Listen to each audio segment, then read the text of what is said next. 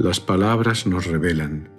Somos capaces de escribir un relato desde una intención de nuestra mente, pero las palabras son más independientes, surgen de forma más espontánea. Hablábamos de la importancia del reconocimiento y ella dijo, yo sé que es importante, pero me cuesta el elogio. Elogio. Más allá de lo que digan las academias, el elogio es como un premio, un halago, y por tanto puede ser caprichoso.